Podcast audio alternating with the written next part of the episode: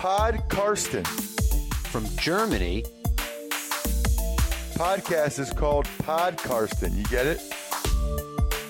Listen to Pod Karsten. Carsten Keller ist vor Ort für Paddel Magazin. Hallo und herzlich willkommen aus Las Vegas. Mein Name ist Carsten Keller und ich bin freier Mitarbeiter beim Huddle und deren Online-Präsenz Football aktuell. Außerdem habe ich meine eigene Seite unter meine-nfl.de.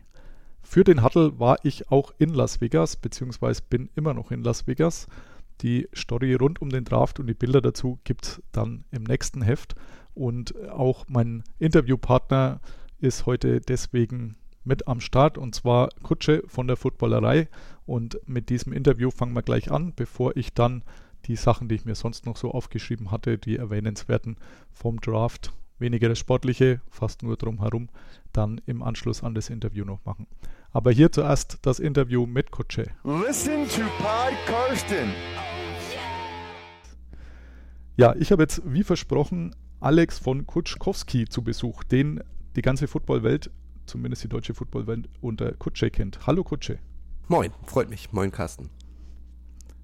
Ja, freut mich natürlich auch. Vielleicht für meine Familienmitglieder, die nicht so tief in dem Thema sind, vielleicht kannst du noch mal kurz äh, dich vorstellen und äh, wie du zur Footballerei gekommen bist, beziehungsweise was ihr da macht.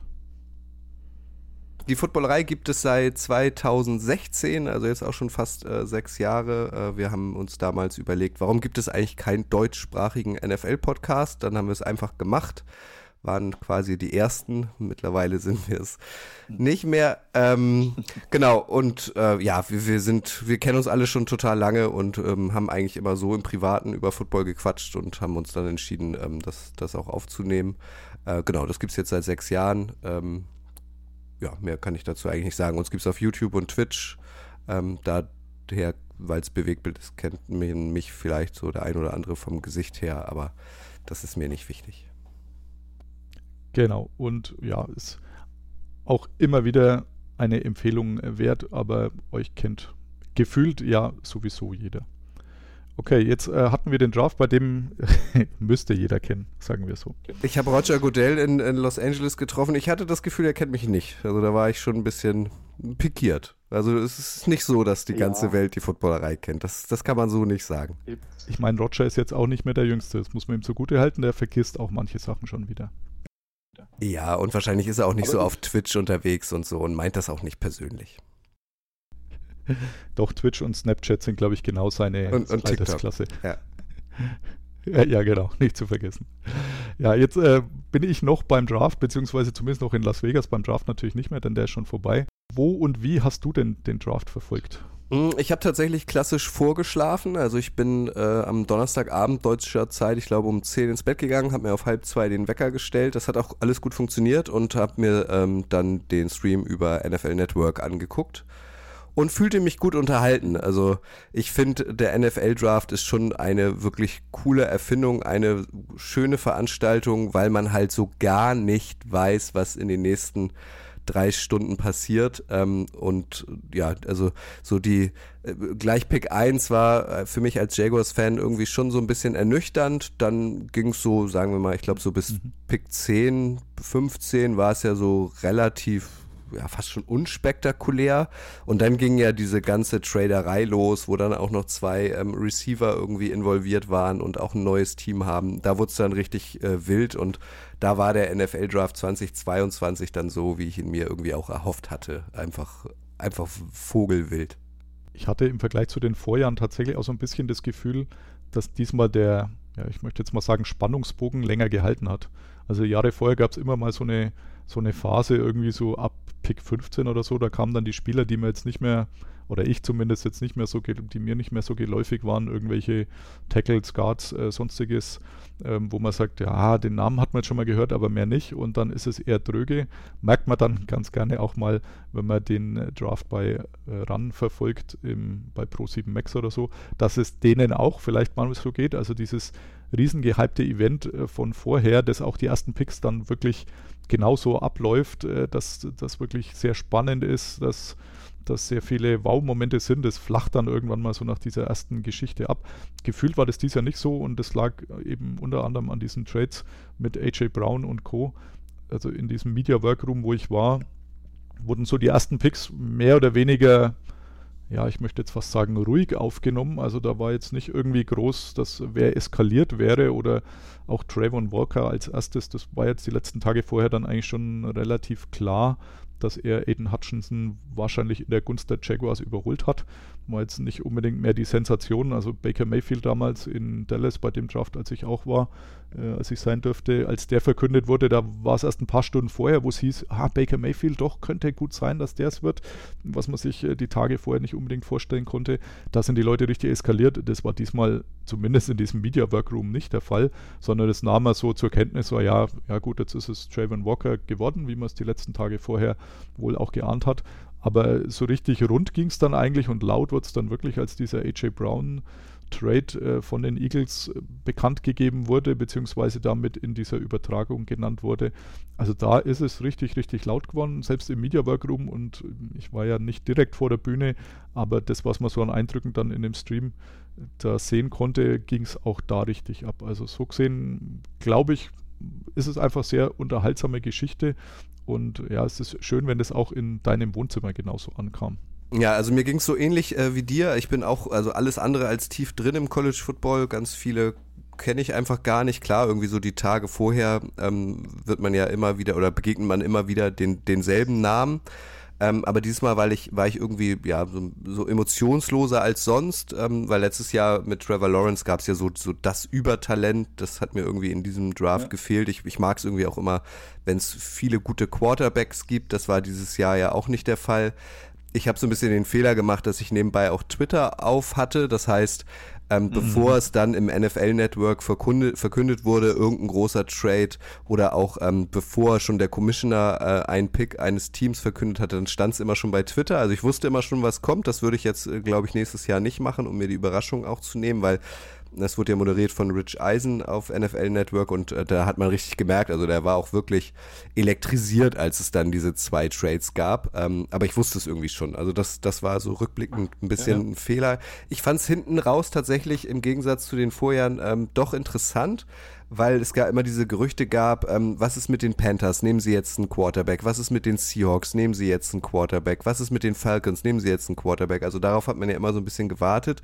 Und relativ spät kamen ja dann auch die Packers, wo alle erwartet haben, sie nehmen, nehmen Receiver. Und da war ich auch schon also wirklich ja. gespannt, ob sie es jetzt wirklich machen oder ob sie quasi Olle Rogers äh, wieder die Zunge rausstrecken. Also von daher war ich dann doch irgendwie gefesselter, auch von diesem Draft, auch hinten raus, also bei den, bei den späteren Picks hielt auch lustigerweise an Tag 2 noch an bei mir, denn äh, da waren dann, also in diesem Media Workroom waren vielleicht so 800 Leute zur ersten Runde und am zweiten Tag waren, war ja ähnliche Uhrzeit, also ging glaube ich eine Stunde früher los als die erste Runde am, am Donnerstag war dann, das eine war 17 Uhr, das andere 16 Uhr. Und äh, da war dann vielleicht, ja, also höchstens noch ein Viertel der Leute da in diesem Workroom.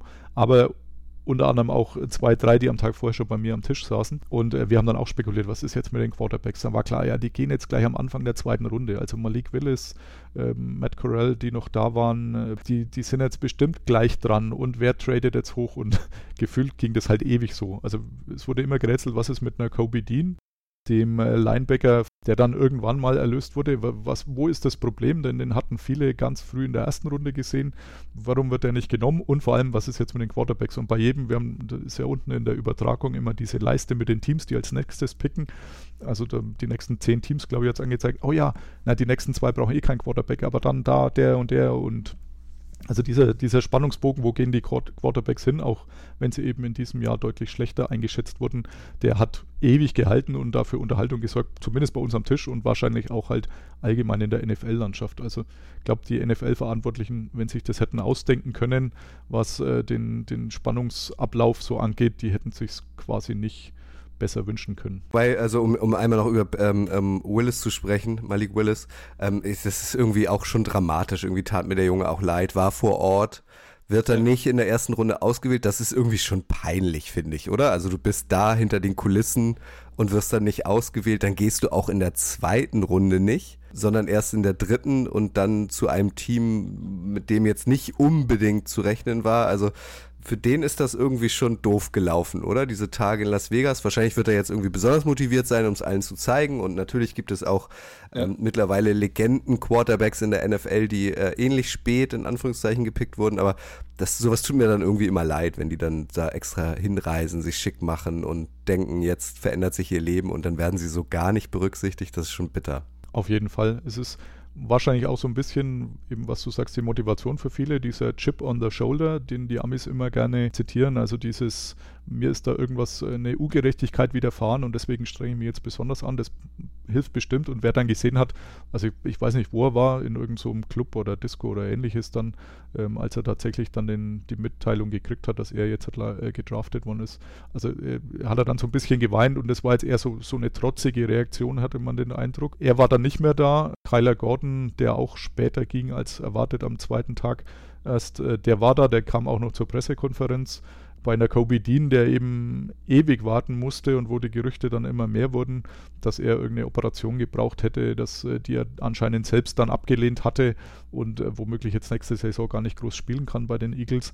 Äh, von dem war nichts mehr zu sehen und gerade der hatte sich besonders schön gemacht, denn ich durfte am roten Teppich die Drafties, diese 20, als die da ankamen, äh, fotografieren. Also die sind da so in zwei Metern bei mir vorbeigegangen. Und äh, da war es so, dass die dass die, schönen Gruß an deine Kinder. Jetzt kommt meine Familie gerade nach Hause. Ja, erzähl ruhig weiter, ich höre dir zu. Ach so. ähm, bei dem, bei dem war es tatsächlich so, der hat dieses, äh, ich möchte jetzt das Anzug-Game nennen, der hat es tatsächlich am besten drauf gehabt. Also der hatte so einen Flamingo-farbenen, ich weiß gar nicht, ob das pink ist, Anzug an mit so einem, so einem Hut, äh, der, der so an die 20er Jahre erinnert hat, aber die 20er Jahre des letzten Jahrhunderts. Das sah wirklich sehr, sehr anders, aber auch sehr cool aus. Und ja, das war halt dann aber auch sein großer Auftritt. Also weiter kam er quasi nicht mehr, in Anführungszeichen, als bis zu diesem roten Teppich. Und äh, dann wurde sein Name nie aufgerufen. Also er saß dann halt auch weiß ich nicht, äh, drei, vier Stunden in diesem Green Room, in diesem Wattebereich rum der NFL und äh, dann fährst halt irgendwann wieder heim oder auch nicht. Also wie gesagt, Kyler Gordon ist da geblieben. Wann der Kobe Dean abgereist ist, weiß ich nicht genau. Aber das ist natürlich wirklich sehr, sehr bitter und ja, ich habe am, am Tag vorher durfte ich ja die auch interviewen, diese Draftees. Also ich hatte die Möglichkeit sie zu interviewen, aber mir geht es halt wie dir. Ich schaue quasi kein College. Ich kannte ein paar Namen und auch ein paar Gesichter dazu. Ähm, aber von den 20 Leuten waren das halt eine Handvoll. Und dann habe ich, dann ich gleich mal einen richtigen Fehler äh, reingebracht. Dann habe ich gedacht, nee, jetzt frage ich einfach die Leute nichts mehr. Also ähm, da waren George Kalaftis dabei, ist ein Defensive End. Und bei Purdue hat er gespielt. Und äh, der stand dann, der wurde kurz interviewt vor einem vor mir und dann stand nur noch ich da. Und dann hat er irgendwas erzählt von äh, seinen griechischen Großeltern. Karl Laftis war mir schon klar, dass der Name griechisch ist. Und dann, dann frage ich, dann ich ihn halt, äh, wann er denn zuletzt in Griechenland war oder wann er mal wieder hinfliegt. Und er so, aber ich bin noch in Griechenland aufgewachsen. Und ich dachte so, oh, ich hatte den so verstanden, dass er halt hier geboren ist und dass irgendwann mal seine Großeltern äh, hier so eingewandert sind. Aber tatsächlich ist er halt richtiger Grieche und ähm, ist dann halt fürs College hier rüber, was natürlich schon irgendwie Sinn macht. Und ich gedacht, na, also so Quatsch brauche ich dann auch nicht mehr fragen. Und äh, habe dann aber alle gefragt, äh, die so mal Zeit hatten, äh, ob sie denn lange überlegen mussten, ob sie die die Einladung der NFL annehmen, eben hier live dabei zu sein. Denn das Risiko, wie dann eben bei einer Kobe Dean oder Kyler Gordon und so, ist ja doch nicht niedrig, dass man eben nicht an diesem ersten Abend gezogen wird. Und die haben alle eigentlich dasselbe gesagt und gesagt, natürlich, ich, ich muss da nicht überlegen, weil davon habe ich mein ganzes Leben lang geträumt als, als Footballer, dass du hier zu diesem Draft fliegst und hier auf der Bühne dein Trikot in die Hand kriegst und bekannt gegeben wird, wo du jetzt dann spielst. Und äh, das, das ist äh, a dream come true, das haben einige gesagt. Und äh, deswegen haben die nicht wirklich überlegt. Also Baker Mayfield damals war ja nicht beim Draft, hat lieber zu Hause gefeiert. Äh, auch in dem Jahr sicher der eine oder andere. Also die NFL veröffentlicht nie, wie viele Leute sie eingeladen hat und wie viele zugesagt haben, sondern es gibt halt irgendwann eine Liste, wo es heißt, diese 20 kommen zum Draft, Punkt. Ursprünglich waren es 21, also wieso der eine rausgefallen ist, weiß ich nicht genau, zur, zur erst veröffentlichten Liste. Aber man sagt nie, ob man jetzt 50 eingeladen hatte oder tatsächlich nur diese 21 oder 20. Da sind aber alle schon wirklich heiß drauf. Mit dem halt, ja, doch kleinen Sternchen, das halt passieren kann, dass man dann doch auch stark enttäuscht wird. Das würde man zu Hause wahrscheinlich besser verkraften als dann hier vor Ort im Green Room, wenn man sieht, wie der ein oder andere, den man vielleicht persönlich noch deutlich schlechter als sich einschätzt, wenn er auf der gleichen Position spielt, äh, dass die vor einem weggehen. Aber ja, das ist wahrscheinlich das Berufsrisiko in diesem Fall. Wahrscheinlich, ja. Du hast schon gesagt, Du äh, hast wahrscheinlich dann auch keinen Mock-Draft gemacht, nehme ich an, oder? Nachdem du äh, im College genauso tief drin bist wie ich. Ich mock drafte nicht, nee. Vollkommen zu Recht. Ist äh, tatsächlich auch aus meiner Sicht wirklich Quatsch. Also man beschäftigt sich mehr mit den Spielern, das mag positiv sein, aber ich habe noch keinen Mockdraft gesehen, der tatsächlich jetzt alle vorher, richtig vorhergesagt hatte. Also wenn man die dann jetzt im Nachhinein mal durchschaut, äh, dann enden die meisten immer so beim zweiten oder dritten Pick. Äh, da hören sie auf, richtig zu sein und Trades kann man auch schwer vorher planen. Ich denke mir tatsächlich immer bei diesem Draft, wenn man den wahrscheinlich an zehn Tagen hintereinander machen würde, würden auch zehn verschiedene Ergebnisse rauskommen, weil dann immer nur so eine Kleinigkeit ist, warum das mal komplett anders dann läuft. Mit Sicherheit. Aber also ich, ich kann, mir, mir, mir, fehlt halt das, ähm, das College-Know-how, um so einen, so einen ernsthaften, seriösen Draft, ähm, Mock-Draft dahin zu äh, bauen. Ähm, dass es sowas gibt, finde ich aber ganz cool. Also ist jetzt nicht so, dass ich mir wahnsinnig viele angucke, aber ähm, ich finde, das hat so dieses Mock-Draften hat schon Tradition und ähm, man kommt dann quasi mal dazu, sich mit den neuen Namen irgendwie zu beschäftigen und so weiter und lernt ja dann auch schon eine Menge. Also weil also mindestens eine Handvoll oder sogar ein Dutzend oder so spielen ja dann auch tatsächlich in der neuen NFL-Saison ähm, eine Rolle und dann, dann kennt man die wenigstens schon mal. Also ich, ich verurteile das jetzt nicht, aber für mich persönlich ist das irgendwie nix. Man darf es nur nicht zu ernst nehmen. Also das ist einfach das Einzige, wenn auch nicht zu ernst nehmen, wenn man äh, den Sportwetten etwas verfallen ist, so wie ich. Denn äh, die Lektion habe ich dann doch mal gelernt. Äh, nur weil es in einem Mockdraft irgendjemand ganz weit vorne genannt wird, heißt es noch lange nicht, dass das Team, das ihn dann letztendlich holt oder holen will, das dann genauso sieht. Denn ähm, da gibt es dann doch oft etliche Diskrepanzen. Aber wie du sagst, man lernt die Spieler zumindest schon mal kennen. Ja. Ja, ähm, jetzt haben wir zwei uns tatsächlich, glaube ich, erst einmal getroffen, äh, beziehungsweise äh, zweimal. Wir waren nochmal in Hamburg gemeinsam bei so einem Run-NFL-Event, aber so wirklich getroffen nur letztes Mal in London. Wann äh, treffen wir uns das nächste Mal dann so? Na, ich würde schon sagen, wieder, wieder in London. Also, ich, dass die Packers kommen, ähm, finde ich großartig. Äh, die würde ich mir gerne live Mhm. anschauen. Ähm, da wird ja jetzt zeitnah auch verkündet, wer der Gegner sein wird. Ähm, also, London habe ich auf jeden Fall vor, wieder hinzufliegen. Die Jaguars sind ja auch da. Ich vermute mal, du bist dann auch zum 23. Mal dabei, oder? Und das Deutschlandspiel. Also, da werden wir uns ja wahrscheinlich auch sehen in München. Ja, es steht auch beides auf meiner Liste. Ich glaube, es ist das 14. Mal London bei mir erst zur NFL. Aber ja, bei- wobei mir jetzt das Spiel wahrscheinlich egal wäre. Ich glaube, die Jaguars spielen in Wembley, oder? Du Mhm. bist doch da Insider Ja. diesmal. Also ich würde, würde auch da wieder hingehen. Also Wembley, nix, nix gegen diese New White Hart Lane, äh, Tottenham Hotspur Stadium. Finde ich sehr gelungen, ist ein nettes Stadion, aber Wembley ist halt Wembley. Also für mich, der mit Fußball groß geworden ist, muss ich sagen, geht äh, übers Wembley Stadion nichts. Deswegen hätte ich, hätte ich auch nichts dagegen, dahin zu fahren, anstatt zu dem Packers-Spiel. Und ja, München steht natürlich auch fest auf der Liste. Das ist ja für mich quasi Heimspiel um die Ecke. Wobei ich sagen muss, also ich kenne tatsächlich noch die alte White Hart Lane. Ich habe mir da mal so ein äh, Tottenham Hotspur Spiel angeguckt, als Van der Vaart da war. Also mich hat dieses neue Stadion so mitten in der Stadt schon bekommen. Also ich finde das großartig. Das, also da würde ich auch auf jeden Fall gern äh, mir nochmal ein Spiel angucken. Also im Idealfall purzelt das wieder so hin, dass man sich an einem Sonntag ein Spiel im Tottenham Stadium und an dem anderen dann ein Spiel im Wembley Stadium angucken kann und zwischendurch noch ein bisschen zweite oder dritte englische Fußballliga. Das wäre ein Träumchen. Das ist natürlich auch nicht verkehrt. Ja, ganz so lange werde ich wahrscheinlich nicht bleiben, eine ganze Woche. Ja, ich, ich war jetzt zweimal in der New White Hart Lane. Ich habe auch die alte mal gesehen. Ich äh, allerdings nicht beim Fußballspiel, sondern habe mir mal eine Führung gegönnt vor jetzt zehn Jahren. Da war schon klar, dass das neue Stadion kommt, aber noch nicht begonnen. Äh, das war tatsächlich, also wenn man so mal so ein bisschen auch hinter die Kulissen blicken konnte, so was diesen Kabinenbereich und alles anging. Also ich sag mal, es war höchste Zeit, dass da ein neues Stadion hinkommt, aber mich, mich packt irgendwie noch nicht. Also im Vergleich zum alten ist natürlich überragendes Stadion, keine Frage, aber und so ein paar Details finde ich auch super, aber ja, Wembley gefällt mir tatsächlich besser. Okay, das letzte, was ich mit dir noch besprechen wollte, kurz, äh, du warst ja jetzt auch beim Super Bowl, auch ein paar Tage, nicht nur ein, zwei, äh, sondern wie man das halt so macht, dass man mindestens eine Woche dort ist. Was war für dich so das beste Erlebnis? Dein, dein Selfie mit Roger vielleicht? Mm, ja, also da gab es irgendwie einige. Ich, ich war ja quasi ähm, nicht für die Footballerei da, sondern äh, für die NFL und rund um dieses Deutschlandspiel und so weiter. Das wurde da ja äh, verkündet.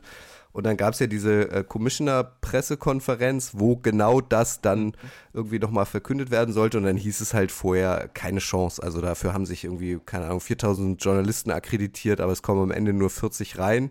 Wir hatten aber so ein bisschen das Glück, äh, dass wir äh, Sebastian Vollmer aufs Auge gedrückt bekommen haben. Der war halt auch da als, als der prominenteste deutsche Ex-Spieler. Äh, und äh, der war ähm, downtown im Hotel und hatte halt kein Auto und dann wurden wir gebeten, ob wir den da vielleicht hin oder mit hinnehmen können. Und der stand logischerweise auf der Presseliste oder auf der Einladungsliste ähm, und ähm, an den haben wir uns dann geheftet. Also der war dann natürlich irgendwie erwünscht ähm, und ähm, wir haben uns dann quasi an, sein, äh, an seinen Anzug ähm, gehangen und waren dann plötzlich auch auf dieser äh, Commissioner-Pressekonferenz, ähm, die draußen stattfand. Also es war ja auch wirklich Bombenwetter zu der Zeit in Los Angeles, also besser als eigentlich äh, zu diesem Zeitpunkt. Die Sonne hat gebrannt und ähm, dann gehörten wir plötzlich doch zum illustren Kreis und äh, ich durfte mal in der Nähe des Commissioners sein, das war cool. Dann war die, äh, dieses Media Center war Downtown. Ähm, das ist ja so eine alte, ja, keine Ahnung, in Deutschland würde man sagen, das sind Messehallen, nicht besonders hübsch. Aber da unten waren tatsächlich ja. ganz viele Studios von TV-Stationen und Podcast- und Radiostationen und so aufgebaut. Und da waren wirklich unfassbar viele prominente ähm, Spieler. Also plötzlich äh, lief da Russell Wilson an mir vorbei, Jerry Judy war da von den, von den Broncos. Ähm, und noch so einige, wo ich jetzt äh, gar, gar, nicht drauf komme, spontan. Ach doch, hier, ähm, Olle, wie heißt der? Pat McAfee war noch da und äh, der Kittelschorsch mhm. war da. Das war irgendwie ganz cool, also die dann wirklich mal so aus der Nähe zu treffen. Alle wahnsinnig freundlich, so sind die Amis ja. Also wenn man die dann kurz anspricht und ihnen dann kurz erzählt, wie beliebt sie in Deutschland sind, waren sie auch ganz gerührt und Ian Rappaport noch getroffen. Also es war irgendwie cool, so die, die Menschen, die man nur so aus dem Stream oder aus dem Fernsehen kennt, dann äh, leibhaftig mal zu treffen und das war gar kein Problem. Die waren wahnsinnig entspannt das war auch cool. Und ich stehe halt auf Stadien. Dieses SoFi Stadium ist halt eine Wucht. Also ja. es ist unfassbar. Also die haben angesagt, dass da, ich glaube, so knapp 70.000 beim Super Bowl waren, aber es wirkte wie 100.000. Also dieses Stadion ist gigantisch. Dieser 360-Grad-Würfel ähm, ist gigantisch. Der Sound in diesem Stadion ist gigantisch. Also das war schon wirklich geil. Das war mein zweiter Super Bowl. Mein erster war in der Saison 2-2, war das, glaube ich, Raiders gegen Buccaneers in San Diego. Ist also auch schon ein bisschen her. Das war jetzt total spontan, dass sich das ergibt, dass ich da hinfliegen konnte. Das war schon großartig. Also das ist Weltklasse gewesen. Das kann man auch tatsächlich mit dem Draft hier nicht vergleichen. Also gerade diese Radio Row heißt das ja ähm, beim Super Bowl, diese, dieser Medienbereich, wo die alle ihre Podcasts und Radiohosts und sowas hinschicken. Das hat mich auch vor drei Jahren wirklich geflasht. Also dass du dann einen Raum hast, in dem weiß nicht, wie viele tausend Leute da waren, also gefühlt, ähm, immer sich drei, vier Mann so einen Mini-Tisch teilen, bis hin zu Riesensets von CBS oder sonstigen, die da produzieren. Und ja, mir ging es auch so, der, der Kittelschorsch dann plötzlich neben einem steht, oder bei mir war es noch Greg Olson, der damals so gerade diesen Transfer von äh, Spieler bei den Panthers zu Medienmensch äh, ja, gestattet hat, äh, letztendlich Ross Tucker an mir vorbeigelaufen, Peter King gesehen, also Leute, denen ich halt seit Jahren folge, äh, die man dann äh, plötzlich da persönlich sieht. Und wie du sagst, es sind ja immer alle freundlich. Also mhm. das, äh, da ist Amerika einfach ganz anders als Deutschland. Ähm, das äh, finde ich immer wieder überragend. Und gerade wenn man so in diesem Bereich eben unterwegs ist, ähm, macht es schon sehr, sehr viel Spaß, ja. Und ja, das Stadion steht natürlich auch noch auf meiner Liste irgendwann mal zu besuchen. Also ja. Ich glaube, die Gegensätze hätten bei dir ja gar nicht größer sein können. Also San Diego äh, ist ja letztendlich, die Chargers sind ja weggezogen, weil sie kein neues Stadion gekriegt haben. Ich denke mal, das war vor 20 Jahren jetzt auch nicht mehr State of the Art. Sonst nee, nee, das war ja dieses, dieses, dieses Qualcomm Stadium, das war schon so ein bisschen genau. in die Jahre gekommen. Ich mag das aber auch. Also ich mag auch alte Stadien, das hat irgendwie auch seinen Charme. Das hatte ja, ja auch kein Dach, so wie es immer noch einige ähm, NFL-Stadien ohne Dach gibt. Ist jetzt in San Diego nicht so schlimm, weil das Wetter eh immer gut ist, aber ähm, das war schon was anderes. Ähm, ja, also und ist einfach cool. Also auch dieses in Inglewood, also du fährst ja in Los Angeles, egal wo du hinfährst und selbst wenn du nur um die Straße, um die Ecke biegst, immer eine halbe Stunde, also ein bisschen wie Berlin, du fährst immer, egal wo du hinfährst, eine halbe mhm. Stunde Auto. Es geht ja auch nur mit dem Auto, also öffentlichen Nahverkehr gibt's da gar ja. nicht. Und dann fährt man halt raus nach Inglewood ähm, und das ist ein riesen Areal, was die da hingesetzt haben. Also es ist wirklich krass. Ja, schon krass, was man mit 6 Milliarden alles so bekommen kann. Also Total. das- die, die, Zahl, die Zahl steht ja ziemlich fest und äh, Stan Kroenke, der das Ganze finanzieren sollte und äh, mehr oder weniger auch ganz gemacht hat, da sind die Kosten ein bisschen explodiert, wie bei jeder Baustelle. Aber dafür hat ja auch jetzt das NFL-Network da eine neue Heimat und das hat er natürlich sehr clever gemacht, dass er da die NFL mit ins Boot geholt hat, denn nur so, glaube ich, hat er so schnell diesen Zuschlag für Los Angeles gekriegt mit dem kleinen Bonus, dass die, die Chargers auch noch als Mieter bei ihm einziehen. Und äh, ich glaube, das ist für ihn tatsächlich die Lizenz zum Gelddrucken. Aber ja, er hätte auch so genug. Was mich wirklich reizt, also wenn du fragst, äh, wann sehen wir uns das nächste Mal, ich würde sagen, aller, aller, aller spätestens 2026 oder ist das dann 25? Es muss 25 ja sein. 2025 äh, der Super Bowl in New Orleans. Ähm, um einmal kurz Cross-Promo zu machen, jetzt bin ich ja, gerade bei dir zu Gast. Du warst auch bei mir zu Gast im NFL Boulevard. Den findet ihr au- auf den Podcast-Seiten äh, der Footballerei. Da hast du ja erzählt, dass du jetzt gerade in Las Vegas warst beim Draft und so weiter. Der Super Bowl ist, glaube ich, 2024, korrigier mich. In Las Vegas, das wird wahrscheinlich Ja, nicht stimmt. bezahlbar sein. Also ich glaube, zum Super Bowl nach Las Vegas zu reisen, das ist schon schwierig. Ähm, nächstes Jahr 2023 ist ja in, in Glendale in der Nähe von Phoenix. Finde ich Phoenix, ja okay. Also, ne, wenn man mich wieder fragt, willst du hin, Kutsche, würde ich es machen. Aber auf den 2025 in New Orleans, ähm, auf den spekuliere ich wirklich, weil da in die Stadt möchte ich schon lange. Das hat sich nie ergeben. Und ich glaube, das bringt richtig Spaß. Ja, glaube ich auch. Ähm, ich glaube zwar, ich, ich könnte mir vorstellen, dass Las Vegas trotzdem halbwegs bezahlbar bleibt, äh, 2024. Ähm, nächstes Jahr Phoenix äh, ist tatsächlich auch sehr cool. Ich war da schon mal vor, pff, als ich meiner Frau einen Hochzeitsantrag gemacht habe, 2008, also auch schon eine ganze Ecke her. Schönes Stadion, stand außen dort, war nicht drin zu dem Zeitpunkt, war nur beim Eishockeyspiel an dem, an dem Wochenende, wo wir dort waren. Aber das ist so eine Stadt, wo ich mir gedacht habe, also sollte ich jemals nach Amerika umziehen müssen, dann wäre Phoenix echt auch ganz oben auf der Liste. Finde ich eine super angenehme Stadt, war auch vom Flair her, ist auch so mitten in der Wüste ja. Auch sehr schön, aber New Orleans ist natürlich äh, für dich als Partybeast, jetzt drehe ich den Spieß mal um, denn ich wurde da ja hier vorhin von dir so bezeichnet, ich bin ja, könnte ja nicht weiter weg von sein, ähm, hat New Orleans natürlich schon äh, einen sehr großen Reiz und ich war tatsächlich auch noch nicht da, aber ähm, mich reizt auch der Superdome, jetzt heißt er irgendwas Mercedes-Benz, bla bla bla, Stadium Arena, ähm, nicht ganz so sehr. Also bin mir noch nicht sicher, ob das klappt. Äh, Ich rätsel auch noch ein bisschen, ob ich zum Draft nach Kansas City nächstes Jahr will. Hat man auch schon äh, besprochen bei dir. Aber mal gucken. Optionen gibt es ja zum Glück genug bei der NFL. Und ja, solange sie dich weiterhin fragen, glaube ich, schlag's einfach nicht aus, würde ich dir vorschlagen. Ja, mal gucken. Gut, dann ja, hoffe ich, äh, dass, dass zumindest das mit Herbst bei uns beiden wieder klappt. Äh, dank dir ganz herzlich jetzt äh, für deinen Besuch hier und ansonsten natürlich die klare Hörempfehlung oder Schauempfehlung, je nachdem, äh, für die Footballerei und ja, hoffentlich bis bald, Kutsche. Ich danke dir, Carsten. Ja, bis ganz bald. Liebe Grüße. Tschüss. Pod Karsten. Auch nochmal schönen Dank von dieser Stelle an Kutsche und habe ja vorhin schon versprochen, dass ich so meine Notizen hinterher schiebe, die ich mir so immer mal wieder gemacht habe. Ich bin letztendlich am Dienstag gegen Abend angekommen mit, glaube dreistündiger Verspätung, aber das ging ja noch. Also verglichen mit dem Koffergate im Oktober muss ich sagen, ist das eigentlich ganz gut gelaufen. Also bis auf diese drei Stunden später, die konnte ich verkraften.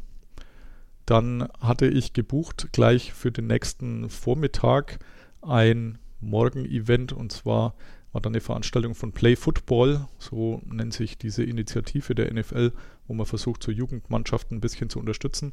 Und äh, die hatten möglich gemacht, dass die 20 eingeladenen Draftees alle schon in diesem Bereich der NFL Experience, also das ist ja so ein bisschen die Roadshow der NFL, die bei jedem Event irgendwie dabei ist, mit interaktiven Spielchen und ähnlichem. Da hatte man ein Footballfeld aufgebaut, das war so ein klein bisschen kürzer wie ein reguläres Feld, also vielleicht, äh, weiß gar nicht, 70 Yards lang oder so, also sicherlich keine 100. Und da waren dann alle Draftees mit dabei und die haben sich so ein bisschen als Coaches betätigen dürfen. Der Vorteil für mich war, zum einen, ich konnte meine Akkreditierung gleich abholen, die ich sonst mit langer Schlange und so gehabt hätte. In dem Fall war genau eine Person vor mir, also es ging sehr, sehr flott, war gut. Und was auch gut war, zum einen konnte man bis ans Spielfeld ran, konnte da sehr schön Bilder machen von diesen ganzen 20 Personen, die mit da waren. Und die 21. Nämlich interessant ist der eigentlich war Roger Goodell und der war im Freizeitlook erschienen. Das hatte ich so noch nie gesehen. So eine khaki-farbene Hose, wie sie früher John Harbaugh anhatte, beziehungsweise Jim Harbaugh anhatte, als er Coach der 49ers war. Und ein T-Shirt und eine Basecap. Also sehr ungewöhnlich. Ich glaube, ich habe bestimmt 50 Fotos von ihm gemacht. Und nach diesem Showtraining standen dann auch alle 20 Spieler für Interviews bereit auf dem Feld. Haben sich da wirklich viel Zeit genommen, halbe, dreiviertel Stunde. War sehr, sehr gut. Und ja, ich habe massig Bilder gemacht und mit dem einen oder anderen mich kurz ein bisschen ausgetauscht. Aber meine Hauptintention war zum einen die Akkreditierung locker zu kriegen, was geklappt hat, und auf der anderen Seite eben ein paar Bilder zu schießen. Also das hat sehr, sehr gut geklappt und war ja rundum gelungene Veranstaltung, denke ich. Also es waren überall zufriedene Gesichter zu sehen. Die zweite Geschichte, die ich dann noch hatte, wie 2018 auch, äh, haben wir Akkreditierungen für dieses rote Teppich-Event bekommen. Da wurde ja eine Bühne mitten in diesen Lake Bellaccio gebaut, also diesen künstlich angelegten See, in dem die Fontänen äh, alle halbe Stunde dann mal mit Musik angehen, vor dem Bellaccio Hotel, das der ein oder andere vielleicht aus dem Ocean Elevens Film kennt. Und ähm, sehr schön gemacht alles. Die ursprüngliche Idee von 2020 war ja, dass man die Draftees mit dem Boot dann dahin bringt zu dieser Bühne und die aussteigen. Das hat man dann doch wieder verworfen. Sicherlich aus gutem Grund, denn ob das alles so unfallfrei über die Bühne gegangen wäre und wenn dann so ein teurer Anzug mit Spieler drin irgendwie im Wasser landet, auch wenn es nicht besonders tief ist, wären sicherlich Bilder gewesen, die die NFL nicht unbedingt brauchen kann. Deswegen re relativ clever hat man es äh, so gemacht, dass das einfach U-förmig war. Also vom Las Vegas Boulevard auf der einen Seite ist so, ein, so eine Rampe runtergegangen Richtung Bühne dann äh, waren wir kurz auf dieser Bühne und dann ging es auf der anderen Seite auch wieder raus. Ich hatte mich aufgrund der Erfahrung von 2018 der Fotografengruppe angeschlossen, zu der ich wahrscheinlich nicht gehört hätte oder sicherlich nicht gehört hätte. Aber ich hätte zur Not mal einen auf nichts verstehen gemacht und mich irgendwie aus dieser Situation wieder rausdiskutiert. Denn äh, die anderen, die Akkreditierungen als in Anführungszeichen normale Reporter hatten, die waren irgendwie auf dem anderen Ende dieser, dieser Bühne, ähm, wo es sehr, sehr viele Menschen waren. Also da wäre es schwierig geworden, Fotos zu machen. Und tatsächlich war meine einzige Idee oder beziehungsweise der einzige Grund, warum ich denn da sein wollte, dass ich Bilder machen konnte von den Draftees in ihren Anzügen, die in den meisten Fällen sehr, sehr außergewöhnlich waren. Und äh, das hat auch gut geklappt. Ich wurde auch mal gefragt, zu wem ich denn gehöre, denn es ist, glaube ich, dann schon aufgefallen. Ich hatte zwar einen Anzug an, also zumindest Anzug-Oberteil und ein Hemd drunter, aber die Antwort, äh, dass ich für Huddle Germany da bin, die hat der Dame dann zum Glück gereicht. Wenn sie auf ihre Liste geschaut hätte, wäre womöglich aufgefallen, dass ich dann nicht unter Fotograf, sondern unter Reporter stand. Aber das habe ich mal in Kauf genommen. Vor vier Jahren war das ein bisschen anders. Ähm, da war wesentlich mehr Platz für diese ganzen Fotografen. Bei mir war es jetzt dann so, da standen tatsächlich nur fünf oder sechs rum, die alle für die AP bzw. für die NFL selber zuständig waren. Also ich glaube, man hatte den Zugang da ziemlich stark eingeschränkt, aber ja, es hat funktioniert, Frechheit siegt in diesem Fall und zur Not hätte ich mich halt rausdiskutieren müssen. Wäre bestimmt gegangen. Und so habe ich aber sehr, sehr schöne Bilder machen können. Also haben sich alle sehr viel Mühe gegeben, sind mit ihren Eltern beziehungsweise Geschwistern oder auch mal Freundinnen in zumindest einem Fall da alle aufgetackelt äh, erschienen. Ganz anders wie noch am Vormittag, als sie alle noch in T-Shirts und Shorts unterwegs waren in weißen, hatten sie jetzt natürlich ihre besten Anzüge rausgekramt für dieses Highlight und war sehr gut. Ich hatte diesmal auch besser vorgesorgt, also ich hatte genug zu trinken dabei.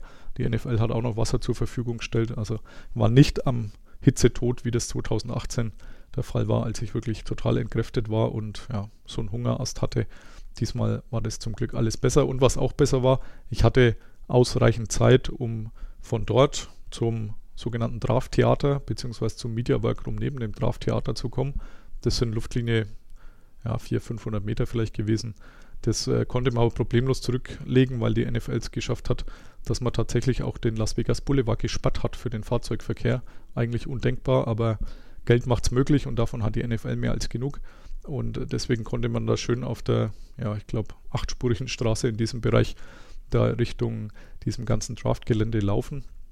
Ich war dann früh genug da, habe noch ein bisschen was gegessen, äh, auch wenn das meiste schon wieder abgeräumt war und äh, konnte mich dann entspannt auf den Start vorbereiten. Also auch hier krasser Gegensatz zu 2018, als ich schnell im, im Laufen einen Happen verschlungen hatte, dann zu meinem Platz bin und noch nicht wirklich gesessen bin, beziehungsweise noch nicht mit dem Auspacken fertig war, als Roger Goodell schon erschien.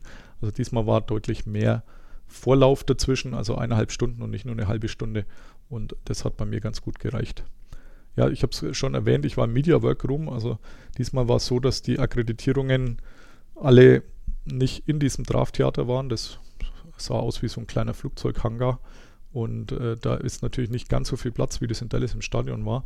Deswegen hatte man die ganzen Medienschaffenden oder zumindest die, so wie ich, nicht gerade super prominenten Medienschaffenden in einen, ja, in so eine Messehalle gesteckt, die zwar nur ja, zwei Gehminuten weg war von diesem Drafttheater, aber man hat es halt dann letztendlich nur im Fernsehen gesehen und nicht die Reaktionen der Leute, die oder der Fans, die da vor Ort waren.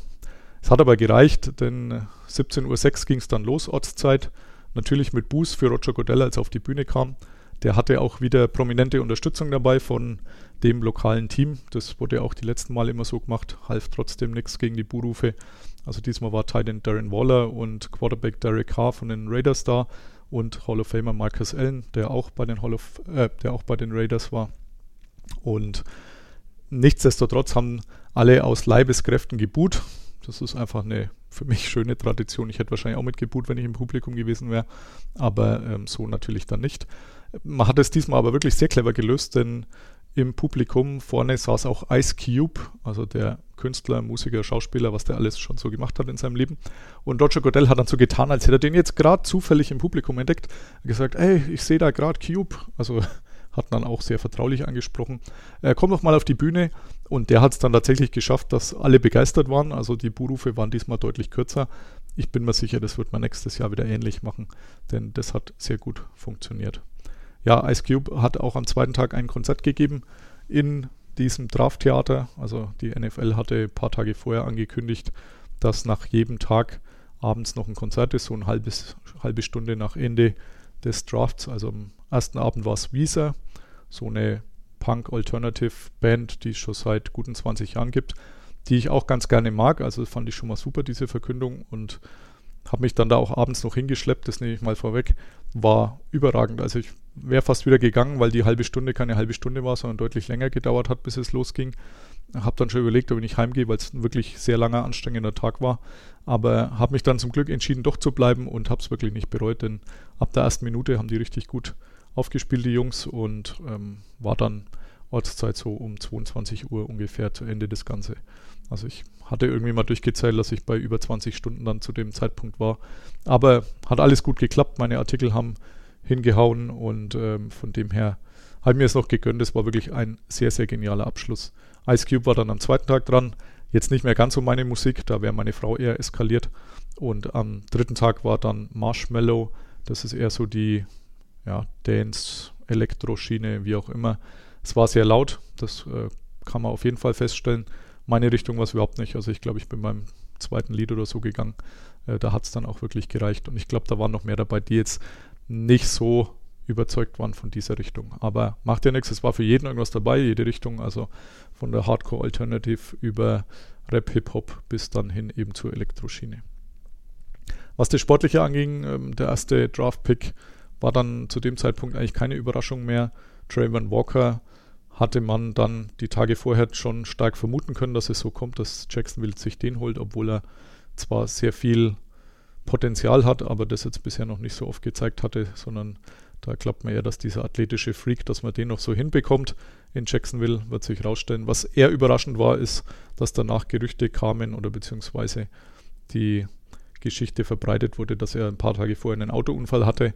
Und das ist schon überraschend, wie die NFL und der Agent das schaffen, dass das nicht irgendwie publik wird im Vorfeld. Denn da ist es durchaus denkbar, dass dann ein Team sagt, nee, vielleicht hat er sich doch jetzt irgendwie ein bisschen mehr verletzt. Dann hole ich mir lieber den sicheren Aiden Hutchinson. Das ist dann der, der an Nummer 2 ging. Lange Zeit der Favorit auf den Nummer 1 Spot war. Der hat sich gefreut wie ein kleines Kind. Liegt daran, dass er auch um die Ecke beim äh, College gespielt hat, und zwar bei Michigan und Detroit halt gleich gegenüber ist.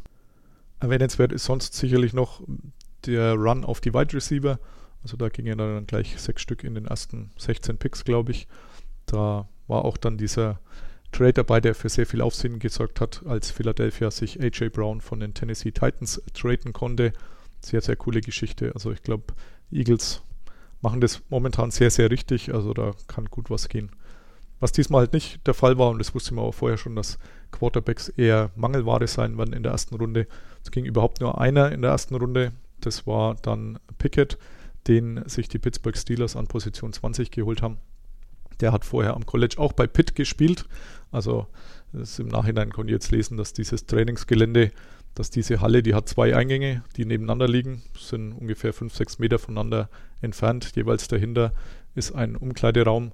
Links der der Steelers, wenn man reingeht, die linke Tür und wenn man reingeht, die rechte Tür der, der Pitt Panthers. Und Pickett hat dann schon gesagt, er hat dann schon immer mal ein bisschen sehnsüchtig zu der linken Tür geschaut und sich vorgestellt, wie das wohl ist, wenn man dann mal gedraftet wird und vielleicht von den Steelers gedraftet wird, dass er durch die andere Tür geht. Und genau so kommt es jetzt. Ich hatte auch darauf gewettet, dass die Steelers ihn verpflichten. Sehr schöne Sache, dass das geklappt hat. Er war auch eben der erste Quarterback. Auch da hatte ich eine Wette. Das waren dann eigentlich schon fast alle, die geklappt haben. Da waren auch ein paar bei mir dabei, die im Nachhinein urkomisch falsch sind. Also sowas wie Matt Corell geht als First Overall Pick, was ich vor ein paar Monaten mal gewettet habe. Der ging dann irgendwann in der, weiß ich gar nicht mehr, dritten, vierten Runde, also weit, weit später. Aber das macht nichts, wenn ein paar wenige stimmen, reicht das schon mal. Ja, zehn Teams hatten überhaupt keinen Erstrunden-Pick. Das gab es so auch zuletzt eigentlich nie. Man merkt schon, dass die Teams ihre Strategie mittlerweile so ein bisschen umstellen und sich lieber auch mal von Picks trennen für Spieler, die ihnen eben gleich weiterhelfen, wo man weiß, was man davon hat. Da fährt man mittlerweile sehr viel riskanter. Gab ja im Vorfeld schon etliche Trades und eben auch an dem Abend dann noch eine ganze Reihe Trades. Also war sehr unterhaltsam. Der strangeste Pick ist sicher der von den New England Patriots gewesen, nämlich für Cole Strange, deswegen auch das Wortspiel. Den hatte keiner so auf der Rechnung. Den hat New England an Position 29 geholt, nachdem sie an 21 eigentlich dran gewesen wären, sich nach hinten getradet haben und dann eben Cold Strange verpflichtet haben für ihre O-Line. Ja, da gab es dann viel Kritik, auch von den sogenannten Draft-Experten danach. Äh, ich gebe da immer nichts drauf, denn zum einen kann ich mich daran erinnern, wie das bei Logan Menkins war, wem der Name was sagt. Ähm, der war auch damals Erstrunden-Pick und da weiß ich noch, dass ich am Morgen danach gelesen hatte bei Twitter, dass äh, irgendeiner geschrieben hatte, ja, es war lustig zu sehen, wie alle erstmal ihre ihre Bücher, ihre Vorbereitungsbücher rausgeholt haben, um nachzuschauen, wer denn dieser Logan Mankins ist, weil er vom kleinen College kam, den hatte niemand auf der Rechnung und schon gleich zweimal nicht für die erste Runde. Und so ähnlich ist es jetzt auch bei Cold Strange. Ja, Logan Mankins äh, hat dann lange, lange Jahre für die Patriots gespielt, war x-mal beim Pro Bowl und hat seine Karriere dann bei den Buccaneers ausklingen lassen. Also der hat seinen Status von damals auf jeden Fall deutlich gerechtfertigt. Von diesen 20 Spielern, die eingeladen waren von der NFL, beziehungsweise weiß nicht, wie viele eingeladen waren, aber von denen, die zugesagt hatten, äh, mussten dann tatsächlich auch ein paar leider lange warten. Das hatte ich ja mit Kutschek gerade schon das Thema. Also Kyler Gordon, der, der, Cornerback, der blieb dann auch da für die Pressekonferenz. Dann äh, der Linebacker, der Kobe Dean, da gab es dann irgendwann die Gerüchte, dass er wohl eine Operation gebraucht hätte, die er aber dann einfach nicht hat machen lassen. Und die zwei Quarterbacks, Patrick Willis und Matt Corral, haben auch beide lange, lange warten müssen, bis sie dann letztendlich aufgerufen wurden, aber eben nicht in der ersten Runde. Also die saßen dann halt drei, vier, fünf Stunden lang rum und sind unverrichteter Dinge wieder heimgefahren. Was es sonst noch so gab, äh, was für sehr viel Unterhaltung gesorgt hat, eine Ansprache, ein, es war so, dass ab der dritten Runde ja dann, zweite, dritte Runde, auch halbwegs prominente Personen oder Ex-Spieler äh, Picks verkündet haben von ihren Teams, mit denen man sie verbunden hat. Ähm, da kam dann auch für die Minnesota Vikings ein, mittlerweile weiß ich es, ehemaliger Running Back namens Ed Marinero. Mir hatte der Name überhaupt nichts gesagt, auch den anderen, die bei mir mit am Tisch saßen, hat es nichts gesagt. Hat wohl zweimal im Super Bowl gespielt mit den Vikings. Das hat man dann erfahren, als er auf der Bühne war, denn er hat halt seine ganze Lebensgeschichte erzählt und hat sich auch nicht unterbrechen lassen. Also gefühlt stand er zehn Minuten lang da und normalerweise war das halt so, da kommt irgendeiner auf die Bühne, winkt ein bisschen, sagt, wo sind meine, Klammer auf, Franchise-Name einfügen, Klammer zu, Fans.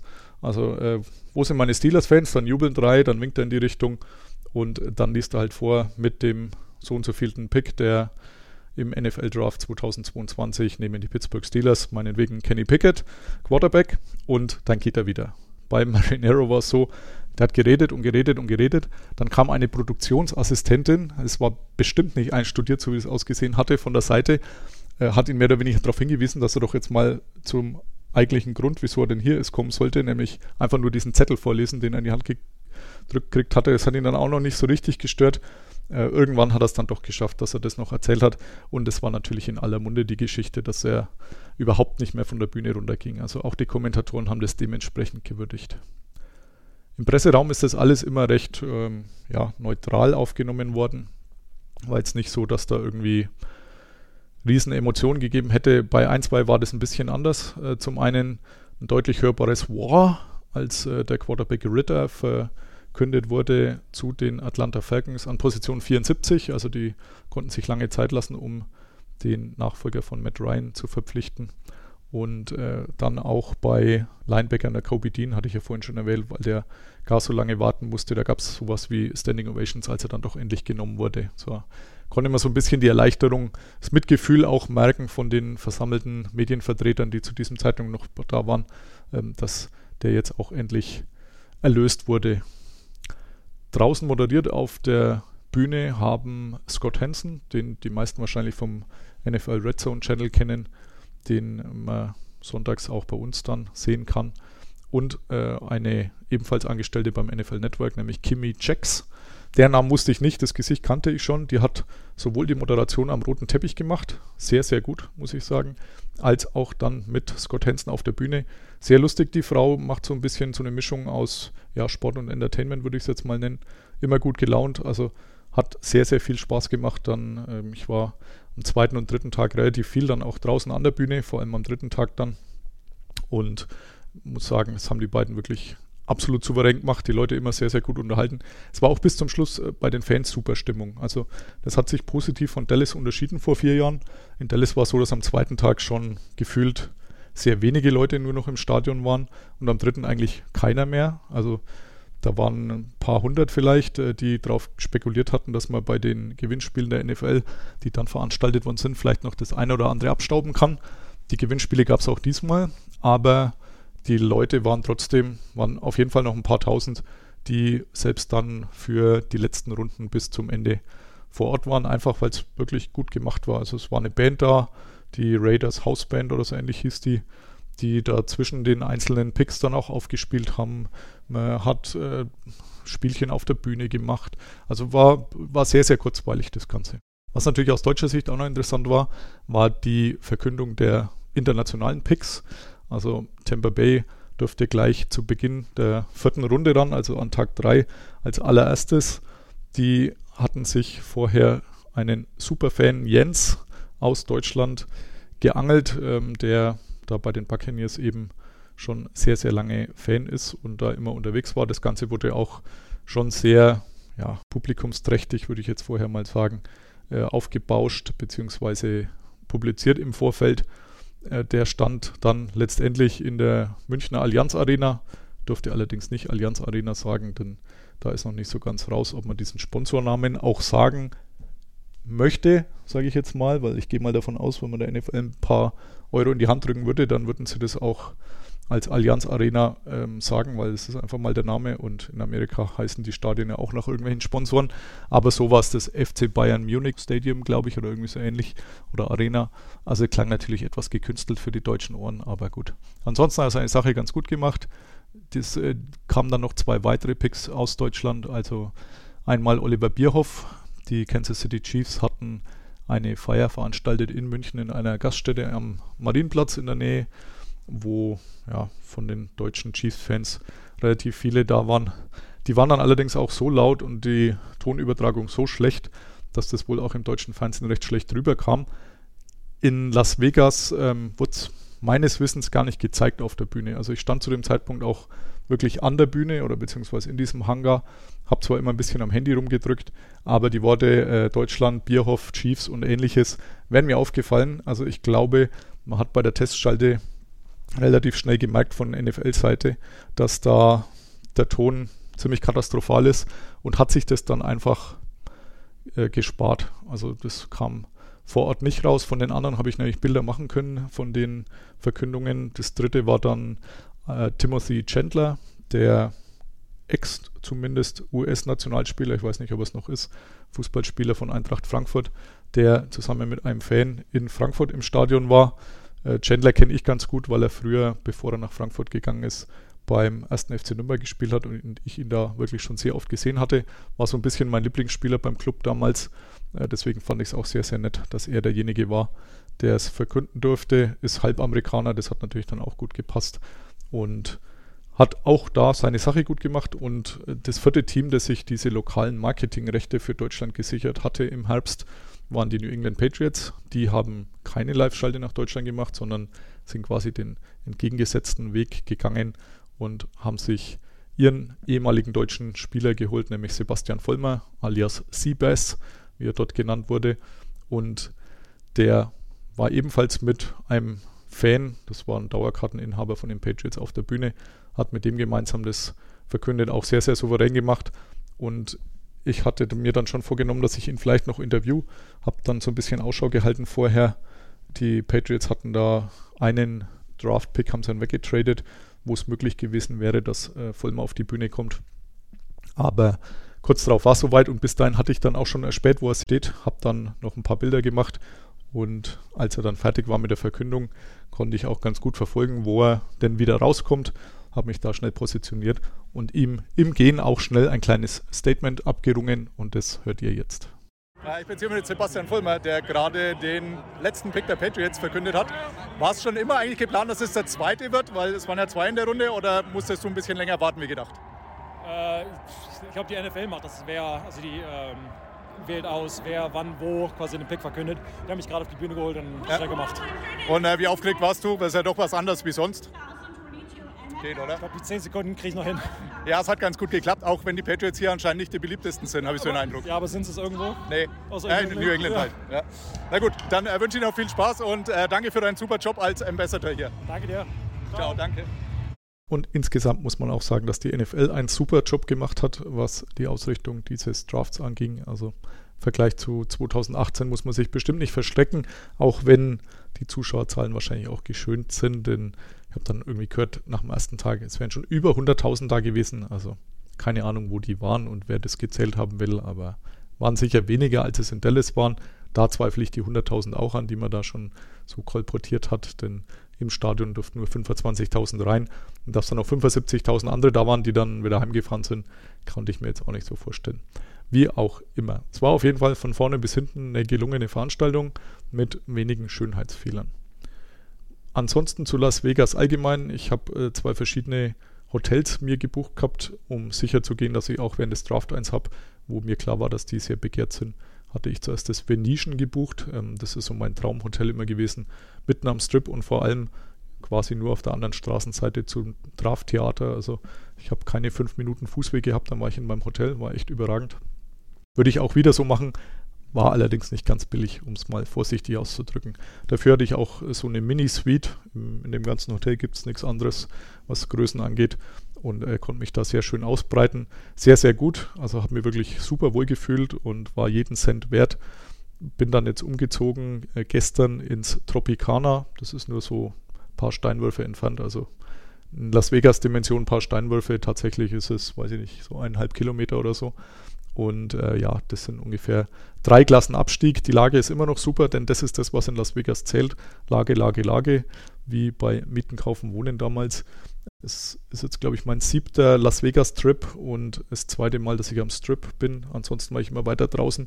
Und diese Autofahrerei, die nervt dann tatsächlich wenn man abends dann nur noch mal schnell eigentlich so ein bisschen was anschauen will, jetzt mal dazu ins Auto steigen muss und dann erst in diesem Verkehr dann wieder zum Strip kommen muss.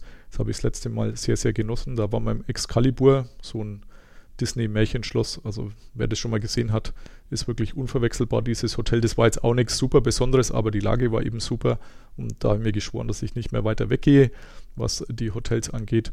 Und das mal eben das Venetian und dann das Tropicana. Wobei das Tropicana da wirklich ähm, sicherlich Platz 3 ist. Es ist irgendwann mal in den 70ern, glaube ich, gebaut worden, so im möchte gern hawaiianischen Stil und genau dieselben Sachen stehen noch da. Also es, jetzt hat sich nicht wirklich irgendwas verbessert. Aber jammern auf hohem Niveau, die Lage passt auf jeden Fall und das ist, wie gesagt, für mich das Wichtigste. Damit bin ich jetzt schon fast durch. Was noch fehlt, ist der Namenssponsor der heutigen Folge, Episode 86.